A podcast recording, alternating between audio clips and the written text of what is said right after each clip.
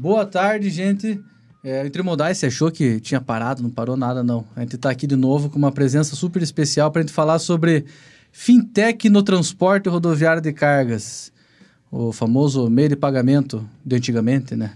Mas enfim, capitão, roda a vinheta e a gente vai lá.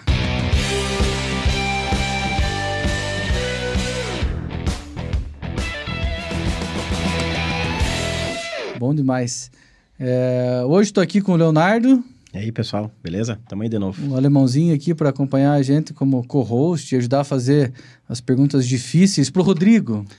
Rodrigo, que é sócio, meu sócio na Nestec, é, é, diretor de operações na, na Efret. Rodrigo, se apresenta um pouco para a gente, por favor. Bem, vamos lá. Bem, eu sou o Rodrigo, né? sou sócio é, da Nestec agora, era sócio da Efret.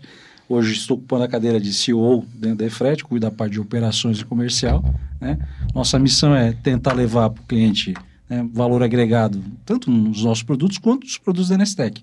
E nisso a gente vai desenrolando o dia a dia da Efret. Boa. E aqui a gente colocou como tema, né, para a gente conversar, fintech no transporte. É, fintech é um puta, puta nome hype, né, bonitinho, é, do transporte ainda. Agora, até, sei lá, anos atrás, dois anos atrás, é o meio de pagamento, IPF. Exatamente. Como, o, o que, que você acha que, que qualifica ou que muda na nossa percepção para que a gente deixe de falar do meio de pagamento que atende a legislação para uma fintech efetivamente? Cara, essa foi uma discussão que a gente teve assim, ó, é, a longas datas, tá? É, antigamente você tinha uma empresa que era paga para fazer mal e mal, gerava um documento, fazia a gestão do pagamento entre né, o, o, o terceiro e a transportadora, e aí começaram a surgir outras necessidades, porque o mercado ele vai se canibalizando. Então amanhã vem um com outra tecnologia, a gente veio com, né, com aquela pegada de não tinha cartão, vamos para o mobile, para SMS. Então, é, a necessidade de outros serviços acabaram é, agregando isso dentro da empresa. Então, você começa a ter é, capital de giro, você começa a ter é, produtos para o motorista, produtos para a própria rede credenciada, antecipação de recebíveis. Então, a hora que você começa a agregar N outros serviços, aquele teu primeiro monolito que, né, que você começou, você começa a enxergar que você não é mais uma empresa de software que faz só a gestão de pagamento. Aí você vai buscar um direcionamento e você vê, puta, peraí, no mercado a gente tem empresas que seguem esse foco e elas são essas financeiras de tecnologia. Ela não tem um DNA financeiro, não nasceu de um banco, não nasceu de uma cooperativa.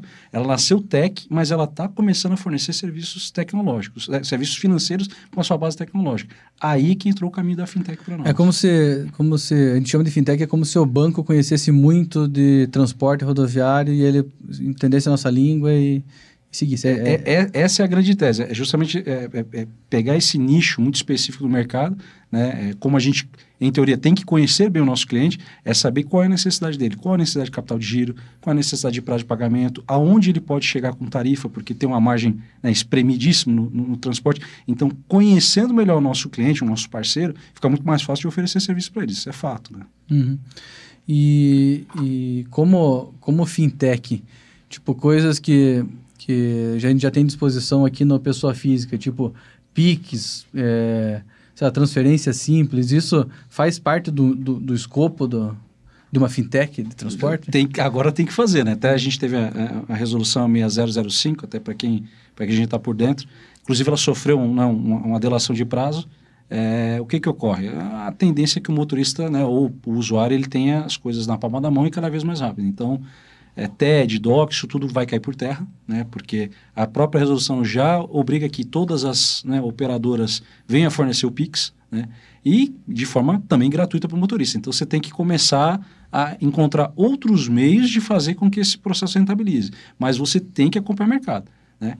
Tem, é, é, se tem Pix a gente tem que fazer, se tem conta digital a gente tem que fazer. Então, é, é levar para esse público que antes trabalhava com uma pilha de papel e descontava no posto tal, realmente é valor agregado. Que aí faz com que o cara realmente torne nosso usuário e, e utilize. E você falou de valor agregado. Uma coisa que, talvez eu escutei isso uns três anos atrás, então o número talvez esteja errado, mas sei lá, do, do, do, total de pagamentos de frete que ocorrem no Brasil, só 20% são digitais, o resto é tudo analógico ainda. Com... eu, eu, eu, vou te falar que eu acho até que é mais, tá? Porque, é, de acordo, acho que, se não me engano, em 2020, dados da NTC, é, do mercado de, de 300 bi de frete, né?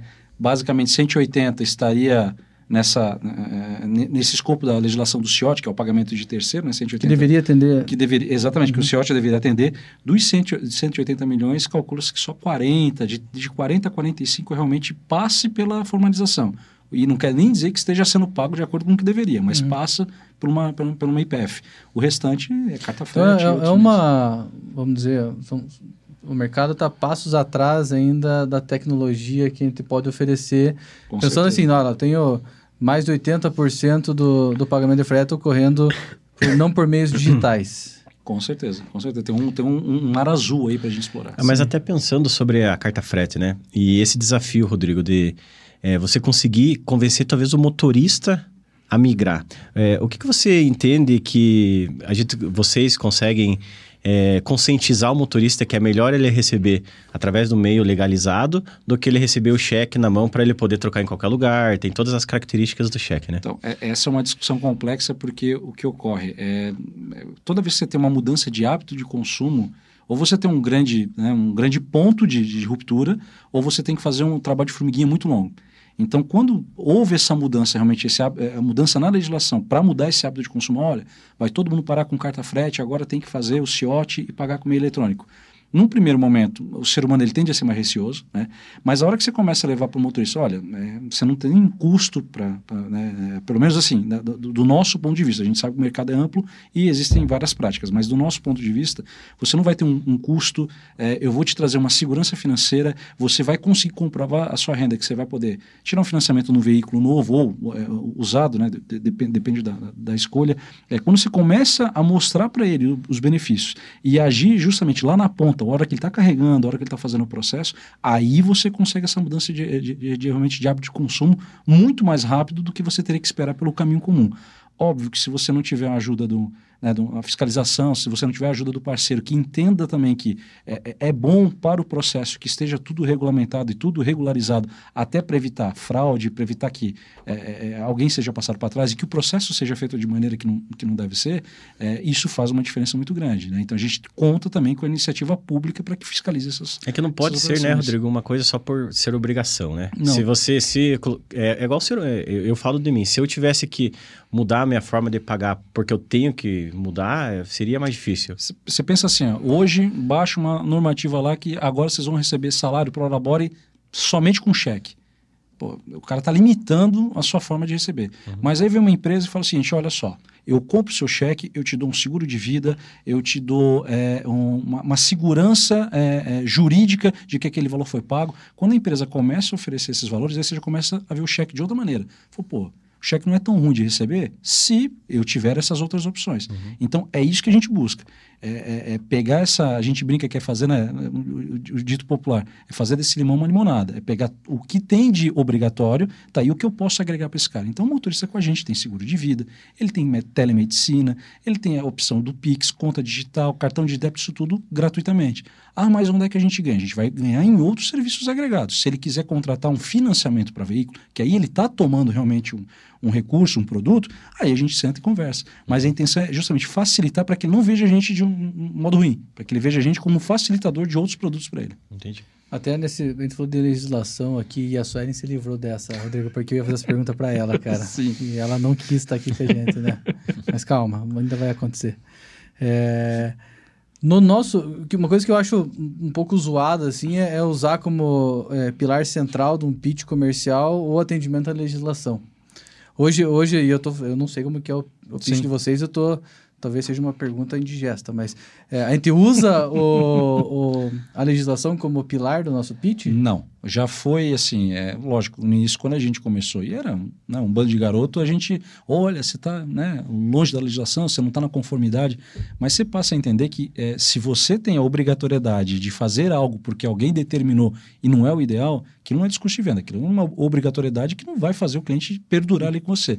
Então, a questão é justamente essa. Tá? Uma vez que você tem que fazer, né, a legislação é, determina, o que eu te ofereço aqui é tão bom que mesmo que a legislação não obrigue, a gente consegue é, te atender legal. de outra Falando maneira. Falando do e-mail de pagamento, a gente pega Pix, pô, negócio que não existia. Aí, puta, você acha que foi lançado no começo do ano passado, né? Foi aberto ao público. E, é, já, é, 18 começaram os fóruns do Pix lá, mas é, vi, entre 21 e 22 já começaram os testes. Cara, é, é, explodiu. Você não é obrigado a fazer Pix. Você pode continuar fazendo uma TED, um DOC. Mas por que, que todo mundo usa Pix? Porque gerou Melhor. valor, gerou autonomia, Exatamente. gerou... Então, pô, é um negócio que se daqui uns dois, três anos o, o Banco Central falar assim, viu, não tem mais a TED e o DOC, só tem Pix. Cara, todo mundo agradecer, falar, pô... Ninguém vai sentir falta. Ninguém vai sentir falta. Então, é... aí outra coisa que eu vejo nessa linha, né? Vamos lá, tem mais de 80% do mercado que não está digitalizado. Então, por que os meios de pagamento que existem no mercado ficam brigando só pela parte que está digitalizada, porque é mais fácil? é, pode ser, pode Sim. ser. A, a, nossa tese, por exemplo, quando a gente começou lá, é, uma das do, dos itens que tinha na legislação era você deve oferecer o shot gratuitamente. Uhum. Então, quando a gente entrou, a gente habilitou lá como 16 é, empresa a ter sido habilitada, então já tinham grandes players no mercado e a gente parou pensar assim, cara, como é que a gente vai atingir esse público? Porque ele, tá, ele já está tendo que ter essa obrigatoriedade. Então, cara, vamos fazer de graça, a gente dá a parte de emissão do CIOT totalmente gratuita, integrado no nosso sistema, e daí a gente vê se consegue explorar a parte da gestão do pagamento, que aí realmente eu estou oferecendo serviço. E nessa gestão de pagamento, a gente justamente tentou levar uma questão é, é, que é uma dor da transportadora, que é prazo. Então a gente, pô, além da gestão, vamos tentar dar um prazo para esse cara, vamos tentar meio que financiar essa operação. E aí o negócio começa a, a, a, a andar. E na nossa visão, brigar pelos grandes players na época, é, né, brigar pelas grandes transportadoras, os grandes embarcadores, a gente seria mais um, seria commodity. E aí a gente, pô, vamos começar por quem não está sendo atendido. Micro, pequeno e médio transportador. Uhum. E aí o negócio tomou uma proporção que tornou o Efret o que é até hoje. Muito bom. Então, essa, essa definição do perfil do cliente aí foi importante nessa, Total, nessa história. Foi, isso foi assim, ó, algumas noites mal dormidas, é, muito vai pro board, desenha, volta, ó, testa, é, chama o cara, né? Olha, é, vem testar, vem fazer uma POC comigo. Uhum. Cargas que ninguém queria, a gente não, a gente assume, tivemos prejuízo, mas faz parte da dor do crescimento. Se você não passar por isso, você não tem como saber é, exatamente né, o que, que eu tenho que atacar de dor do cliente. Então, é essa atender esse nicho do mercado que não estava sendo atendido foi primordial para a gente chegar onde chegou. Não, então, eu vejo que isso tem um pouco de relação com o que eu perguntei aqui da, da dessa fatia gigante do mercado que hoje não é tocada pelo, meio de pagamento eletrônico, né, ou por uma fintech.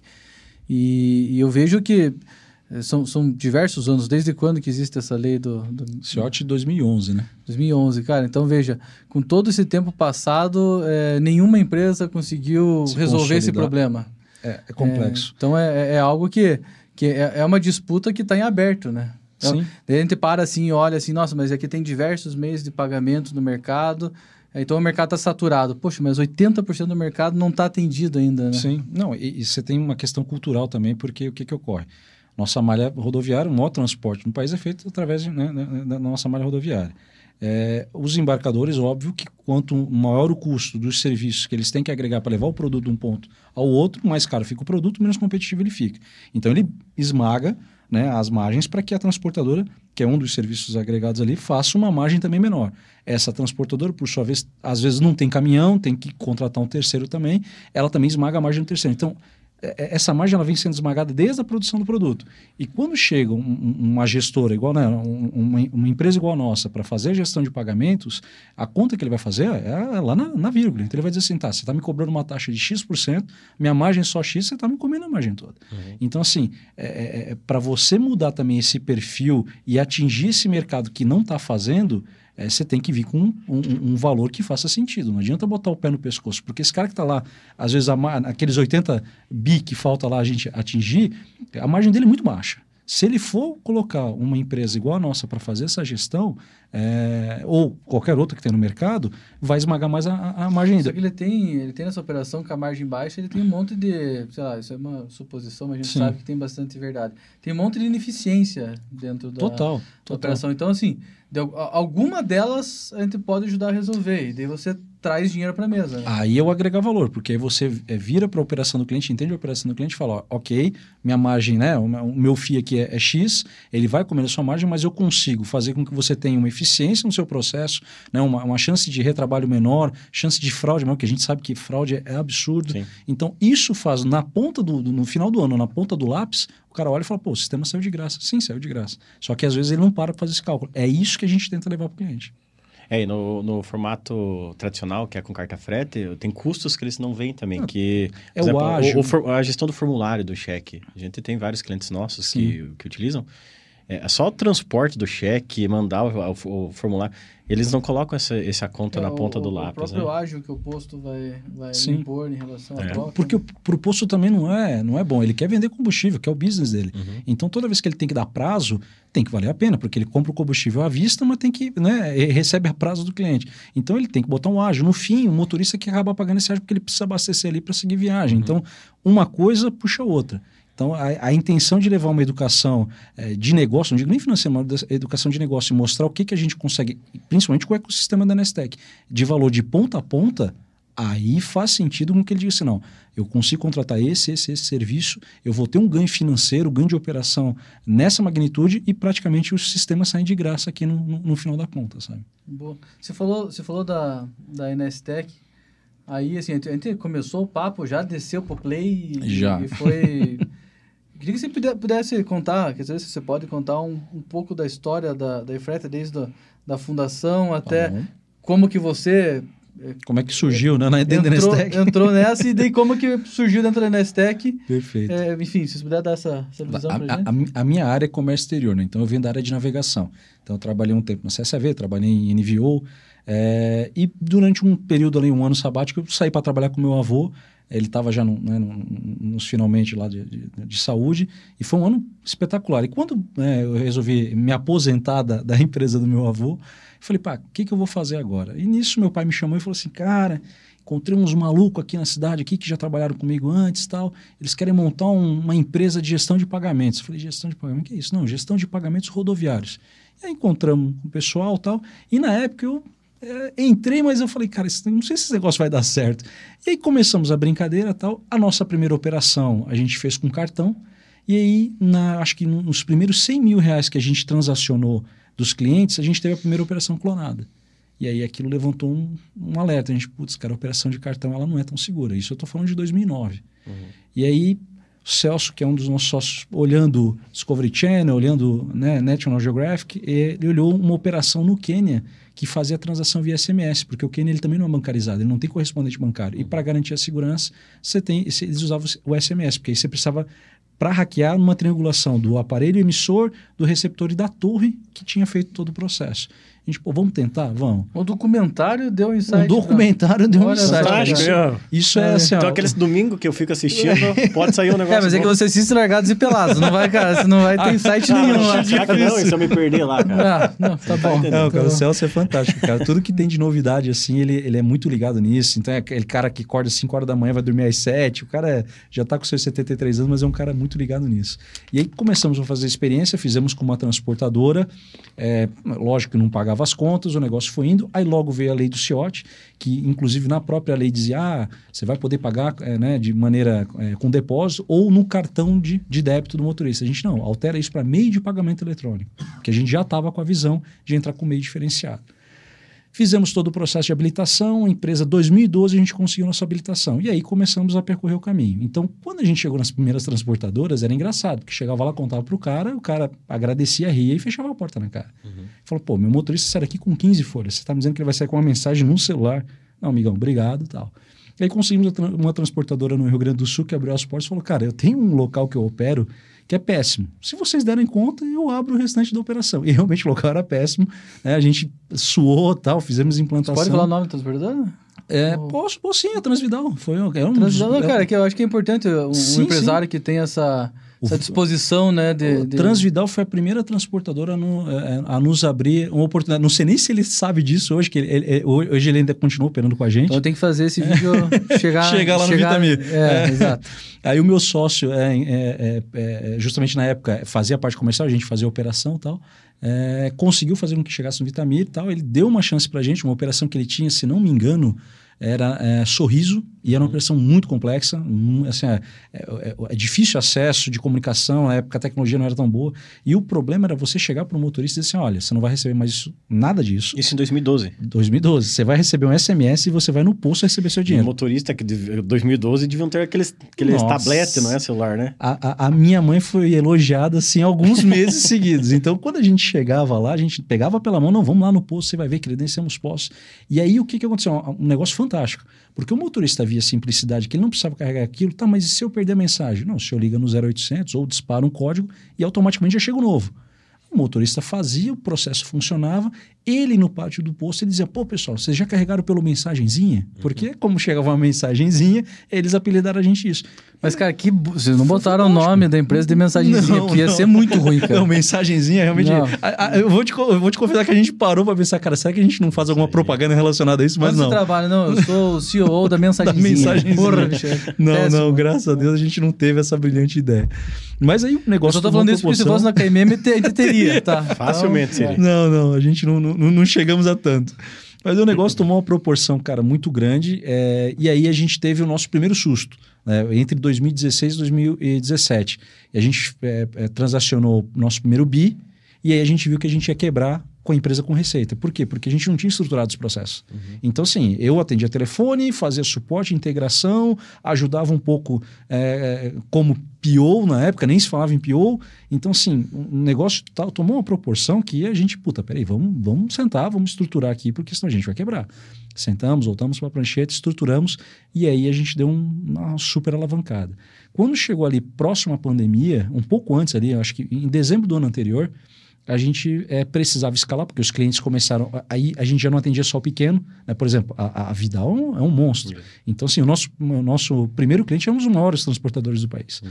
Então, a, a, quando a gente começou a pegar mais volume dele, a gente viu. A gente precisa estruturar melhor. Por quê? Porque o funding era só nosso, então a gente não tinha condições de, de aportar valores que esses né, os clientes trans, transacionavam. E a gente foi buscar um parceiro.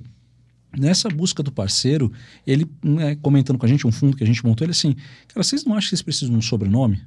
A gente, por quê? Olha o mercado. De todas as empresas que estão habilitadas, todas elas têm um banco, uma grande holding por trás, um, não, um fundo. Vocês estão aí por conta própria, um, é seis, sete caras aí de Itajaí. Aí a gente olhou e falou, cara, tá na hora de um sobrenome. É verdade, cara. Pensando assim, olhar Todos os concorrentes. Todos, cara. Tem... É, tem banco, tem fundo, tem empresa de fora. E a gente não tinha. A gente era por conta própria. A empresa começou nos fundos da minha casa. Uhum. Então, assim, a, a, chegou uma hora que a, a, necessidade de crescimento fez com que a gente né, fosse buscar. E preparamos a empresa para M&A. Aí contrata controladoria, faz auditoria, corrige processo, porque a gente era uma empresa mais familiar. Uhum. E essa parte, cê, acredito que vocês passaram também, não é fácil, porque é, não é que você tenha feito algo de errado, mas às vezes você contabilizou algo que era um, um investimento uma conta como despesa. Então o cara volta. Não é tipo aqui, a gente comprou a chopeira colocou no ativo, não quiseram, entendeu? pô, pô, o é, pessoal da controladoria também é, tá, reclama, tá muito chato, o cara, né, cara? chato, é. não tá compliance, né? É. E aí, cara, nessa busca a gente fez lá os prospects, mandou para alguns, né, algumas empresas, inclusive vários concorrentes responderam dizendo que tinha interesse, mas a proposta para nós nunca foi só financeira, porque financeiro financeiro a gente teria vendido a empresa, fechado e indo embora. Uhum. Mas, pô, a gente criou aquele negócio, né? Tem 15 anos que a gente cria esse filho e a gente quer ver ele chegar, sabe, na, na, na maioridade, quer ver ele ter outros filhos e por aí vai. E quando a gente conheceu, é, na realidade, eu, eu, eu, eu costumo andar de bike, eu estava na loja é, para pegar minha bike do concerto. É, e aí recebi uma ligação, número 11, atendi. Aí, olá, Rodrigo, tudo bem? Aqui é Vasco. Falei, Vasco, nunca ouvi falar nesse cara, cara. E nome esquisito também, Vasco, né, cara? Vamos lá. Que começou a conversar tal. Não, eu tô com uma ideia, assim, assim, assada. A gente tem uma empresa. Eu falei, cara, essa ideia a gente também já teve. Já, eu já quis ser gerenciador de risco também. Eu tenho um projeto de aplicativo de oferta de carga. Eu tenho um, um aplicativo para digitalização. Mas, cara, o que você está falando é um sonho, não existe. Ele, não, existe eu vou aí te provar. Você me atende semana que vem? Foi, atendo. Aí ele desceu para Itajaí, um malucão de camisa desbotada, calça jeans, o cabelão e com um bolo de, de, de papel sulfite, né, cara? Pois é, esse. Eu, eu, É, é, o- eu ele tenho é um que passar o vídeo pro Vasco ver também. Eu, vou- eu vou- nunca perguntei pra ele pessoalmente, mas o método de gestão dele. É do- sulfite, folha sulfite. É. Ele deve ser acionista da Tilibra, alguma coisa assim. que é só- É, cara. O Rogério também segue a mesma Segue a linha. mesma linha. É, É eu os caras mais old school, né, cara? Os é. caras mais dinossauro. e ele O chegou. old school, Vasco, só pra deixar claro, é o Rodrigo que tá falando, tá? É, Não, mas, cara, ele fez um monte de pergunta tal, e aí ele apresentou o projeto. E no projeto, é, a proposta dele que mais chamou atenção, principalmente para os sócios que ficaram, porque a gente tinha sócio investidor, é justamente a continuidade da empresa e para nós foi o, o sócio certo. Então, quando ele falou assim, cara, a gente olhou outras empresas, tal, algumas maiores, inclusive, que vocês, mas a gente quer o sócio certo. E isso mexeu muito com a gente. A continuidade da empresa o sócio certo mexeu. Então, quando a gente né, assinamos um contrato, fizemos todo, né, todo o processo, é, na nossa cabeça, sempre quando ele falou assim, ah, vocês vão ter autonomia, hoje eu posso dizer de boca cheia, a gente tem autonomia. Lógico que a gente segue uma diretriz do grupo, mas a gente tem autonomia e, continuamos na operação.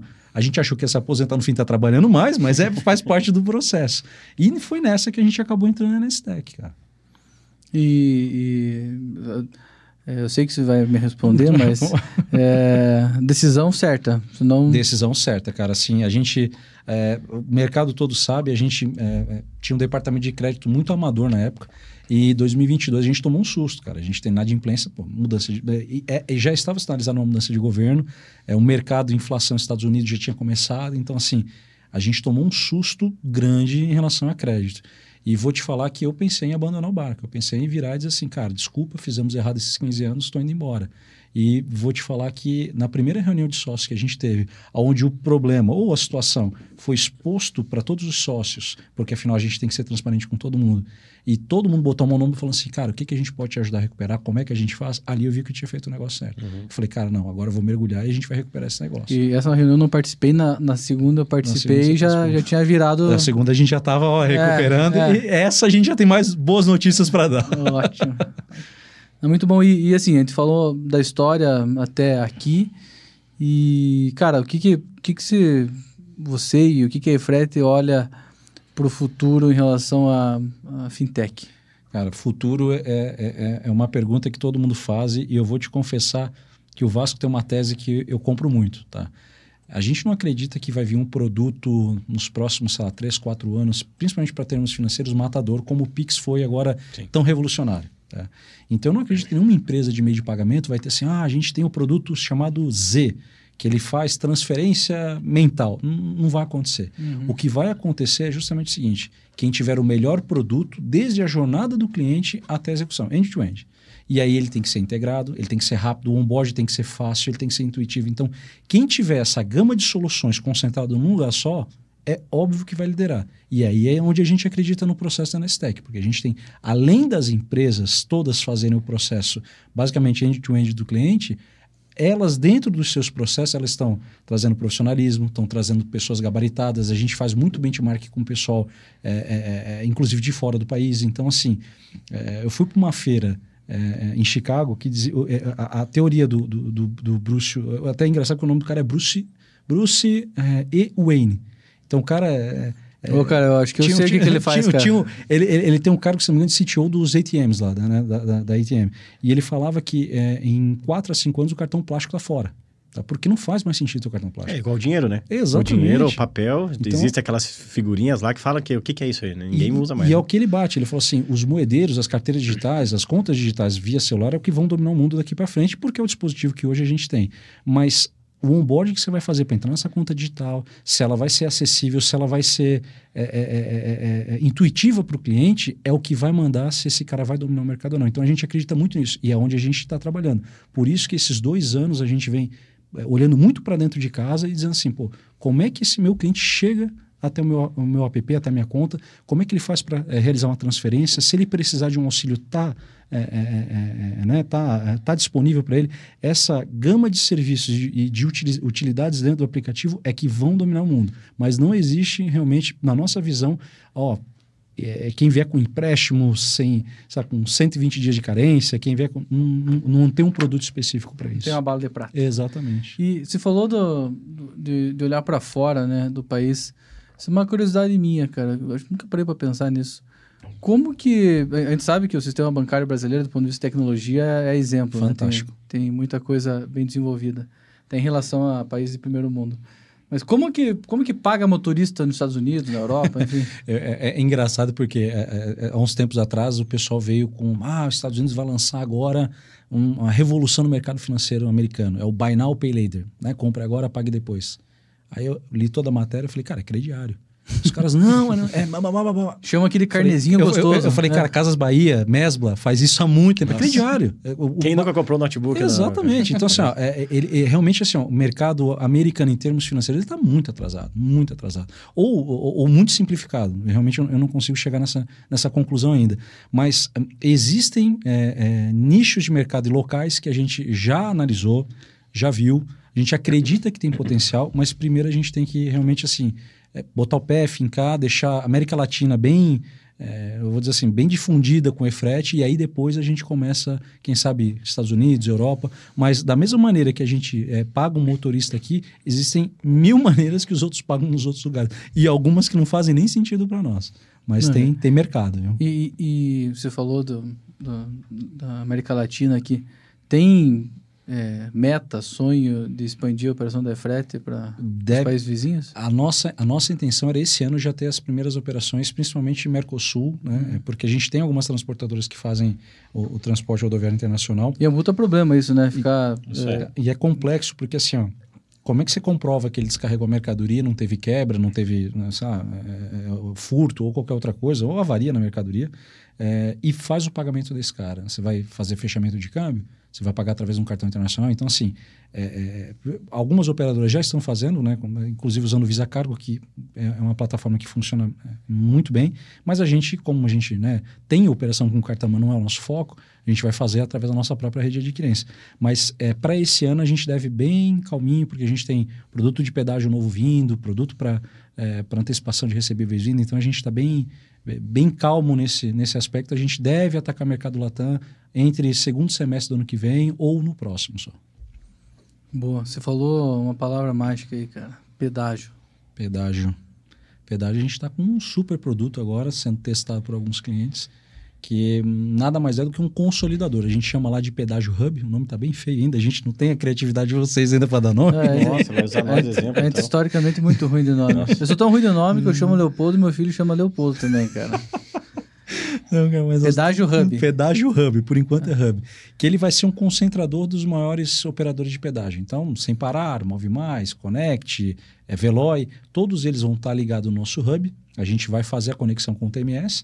Então, é, independente da tag que o motorista possua para carregar, uma vez que essa tag esteja ativa, a gente consegue gerar o vale pedágio é, sem problemas. E os dos diferenciais que vem é fazer todo o processo de conciliação, processo de auditoria, devolução dos valores não transacionados. Então, ele vem aí para dar uma bagunçadinha no mercado, porque estava muito parado. A gente gosta de causar uma confusão Legal, no mercado. só não ter aquele trabalho do próprio cartão do pedágio, né? Nossa. Da maquineta, de carregar pedágio. Não, a tag já era uma grande evolução, mas agora com um lugar só, podendo direcionar para qual é a tag daquele motorista, vai ser muito mais... Você pensa, tem free flow vindo, então assim, a tag ela vai ser impulsionada, isso é fato.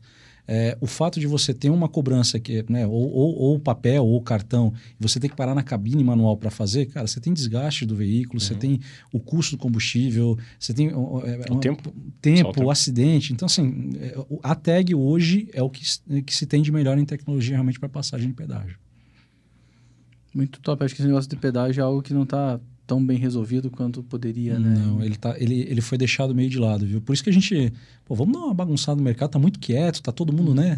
A gente gosta de uma confusãozinha. Mas isso, isso tá na prateleira já. Já tem cliente testando, tá? Inclusive a operação começou tem um, umas duas semanas. Uhum. É, temos grandes clientes já que se interessaram pelo processo, então a gente agora deve começar a fazer o release desses clientes aí né, à medida que forem, né, forem fechando os contratos. Então, para esse ano, pelo menos a metade do ano, nosso foco é vender o pedágio mesmo. Boa, boa. Não sei, para mim ficou claro aqui que uma fintech transporta. Né? é, para quem não conhece também. Mim, Faz de tudo um pouco. Não, vou, eu tenho antes de terminar, mais uma pergunta, cara, Mano. que é uma curiosidade minha. Por que, que tem, tem meio de pagamento que vai oferecer o serviço para o cliente e ele chega a pagar, a, a devolver um pouco do dinheiro para o cliente? O famoso rebate. Rebate. Bem, vamos lá. É, a gente calcula... Tipo, por quê? Porque parece... É, ele é, é, é contra-intuitivo isso. É, bem, é, a, a, gente sabe que o mercado é livre e cada um faz o que bem entende dos seus negócios, né? Mas como a, a gente sempre teve justamente o nosso foco de levar valor agregado, a gente é, e é bem transparente é, com qualquer, né, qualquer IPF concorrente, parceira que, que tem no mercado, que a gente é, não é né, um, um, carro popular das IPFs. Né? Nós somos um, né, uma BMW é, para cima. Então, para você é, utilizar um sistema que leva todo um valor agregado, uma gestão de documentação física e digital, leva financiamento, leva é, produtos para o teu motorista, é, atende bem a rede credenciada, isso tem um custo, tem um investimento e a gente tem a nossa remuneração. Se você tem que chegar ao ponto, é, e pelo menos a nossa tese é, de ter que, é, para a entrada no cliente, uma negociação de rebate, ou o seu produto não está se vendendo bem, ou está faltando alguma coisa no, no, né, no teu speech de vendas ali. Porque a, a nossa visão realmente é assim, tem clientes que têm um poder de barganha absurdo, mas a gente consegue ainda assim emplacar uma taxa que faça sentido para cobrir os custos e ainda dar rentabilidade da empresa. Mas trabalhar com rebate para nós hoje não, não faz sentido justamente por isso, porque o nosso produto é tão bom que ele não precisa realmente de rebate para entrar no cliente. Entendi. Deixa eu fazer uma, uma pergunta, Rodrigo. É, eu, eu, percebi uma evolução no mercado sobre meio de pagamento, tá? Olhando principalmente a transportadora. Sim antigamente, lá, 2012, 2000, até 2015, sempre quando eu ia em um transportador, ele tinha um meio de pagamento. Até existia Pô, bastante. É verdade, também existia bastante contrato de exclusividade. O cara não podia sair daqui, casava com meio de pagamento. É fiel. Eu, eu não, entendi, eu não entendi a fidelidade a meio de pagamento. É, daí, a, hoje em dia, é, eu estou percebendo já desde 2020, talvez, é, que o transportador não quer mais isso. Ele quer ter cinco meses de pagamento.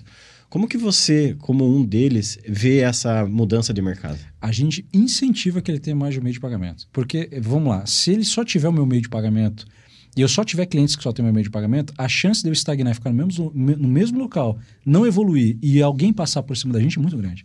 Então, quando ele abre ah, mas eu... enche o saco, né? Ele vai ficar te comparando o tempo inteiro, né? Enche, mas no fim a gente consegue contornar os problemas justamente assim. Ou a gente é melhor, Uhum. Ou a gente diz, olha, eu faço, mas isso tem um custo. Uhum. Ah, não, aí eu não quero pagar. Não, então a gente continua com o mesmo relatório. Né? Então, assim, a, a, ele faz com que a gente evolua muito, né? principalmente a, a questão tech. É, para nós, não é ruim, porque ele também não concentra o volume dele comigo. Uhum. Porque se amanhã ele tiver um problema de, de PDD, um problema de compliance, se eu precisar sair desse cara, ele também vira um problema. Uhum. Porque hoje eu retenho, sei lá, 30 milhões de, de movimento dele no mês. Como é que ele faz para conseguir 30 milhões em outro lugar? E eu tenho que manter ele vivo uhum. enquanto ele não sai. É, é uma forma de você compartilhar o risco também com Exatamente, a gente compartilha risco. Então, assim, a gente brinca lá que mais vale dividir filé mignon do que comer carne de pescoço sozinho, né? Uhum, uhum. E até o relacionamento com os outros meios de pagamento. Esse, como que é esse, essa comunidade entre meios de pagamento? Já, é. já foi mais difícil, tá? No início, quando a gente veio com o shot gratuito, nossa, até denúncia na NTT fizeram, né? a gente foi parar na NTT, NTT, não, os caras disseram que vocês estão fazendo carta frete eletrônica. Eu falei, cara, estou fazendo exatamente o que a legislação pede. Aí eles olhavam ali, é, verdade. Falei, e aí, o que, que eu faço? Não, continua assim. E aí, continuamos. De uns tempos para, né, de uns tempos, digo 2018, pessoal começou a gente ver a gente contra os olhos e assim, não, puta, eu acho que os moleques estão fazendo certo, vamos chamar eles, vamos montar uma associação? E montaram a AMPEF, associação da, da, das IPFs ali, que tem algumas é, eh, IPFs que fazem parte.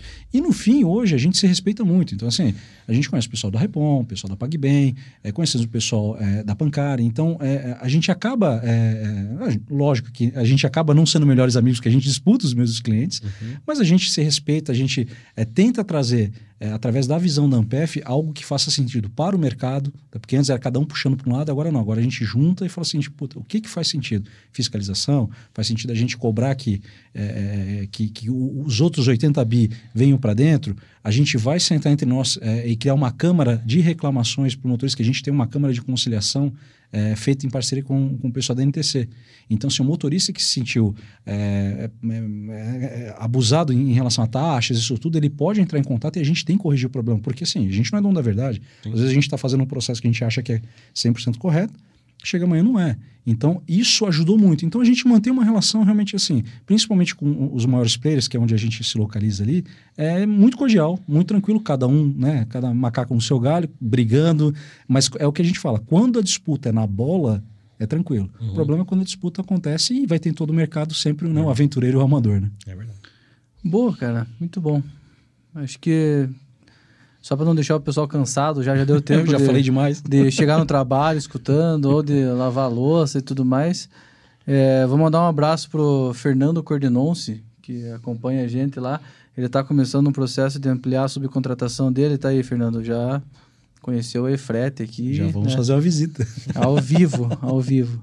Rodrigo, obrigado, cara. Eu que agradeço pela, o convite. Pelo, né? pelo papo aqui, pela desenvoltura na- nas perguntas, que a gente não combinou nada antes para não perder. Isso, isso que é legal. É, então, legal, Leonardo, obrigado. Valeu, gente. Gente, é, capitão, tá comigo? É, obrigado. Compartilha aí com. Tem que fazer chegar lá no, no Cidadão da Transvidal. Verdade, verdade. Eu vou mandar, Vasco, vou mandar. vai mandar? Eu vou mandar. O Vasco e pro Fernando Cordenoso, no mínimo, tá? E daí você manda pra quem você quiser também. Manda até no Beleza. grupo da família lá, que vai que querem pagar frete. né? Exatamente. Então, é isso. Uma ótima semana pra vocês e tchau.